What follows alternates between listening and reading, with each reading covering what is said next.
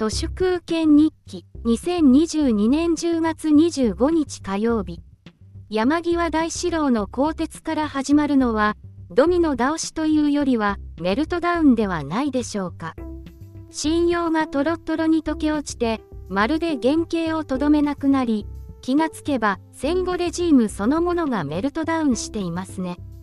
東電東芝電通自民党のメルトダウンです。自民党はこのまま行くと年を越せないかもしれません。国民が平川町ツボックスをそっと見殺しにしています。日本人の抵抗運動とは大体いつでもだんまりの見殺しです。家庭学校会社のメルトダウンも止まりません。マスメディアも茹で上がり冷えてニコゴリのようです。朝日新聞の届かない朝 NHK おはよう日本やテレ朝の羽鳥新一モーニングショーの映らない朝、それこそが新しいスタンダードとなりつつあります。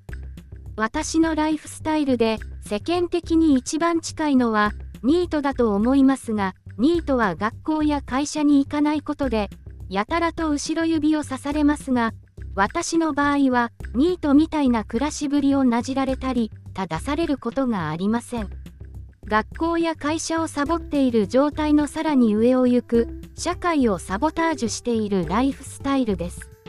サボタージュの由来はフランス語の器物のことで工場の機械に自分の器物を投げ入れて資本家の資本である機械を故障させ生産活動に計り知れないマイナスの影響をバカなふりをして与えることですけど私の場合器物そのものを持っていませんし大量生産活動にも巻き込まれていませんし消費者としても役立たずです。山際大志郎は1年経つと全ての記録や記憶を消してしまいますが私の場合は毎日それらを抹消しています。昨日のことを聞かれても何にも覚えていないのです。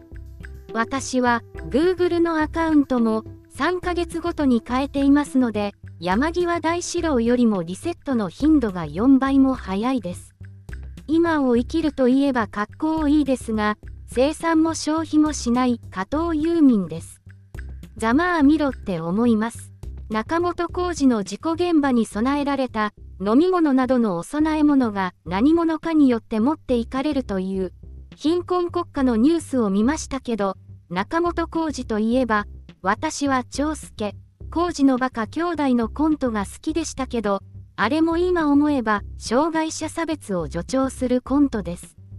実際その筋から苦情が来て存続できなくなったと中本浩二は言っています。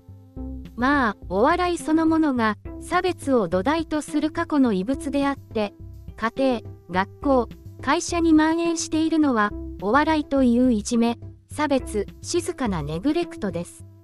お笑い芸人とかゴミくずだと思っているので、テレビを見ないのもお笑い芸人が死ぬほど嫌いだからだと思います。M1 グランプリ優勝とか、ほんと罪なことだと思います。本日は以上です。ありがとうございました。人の行く裏に道あり花の山。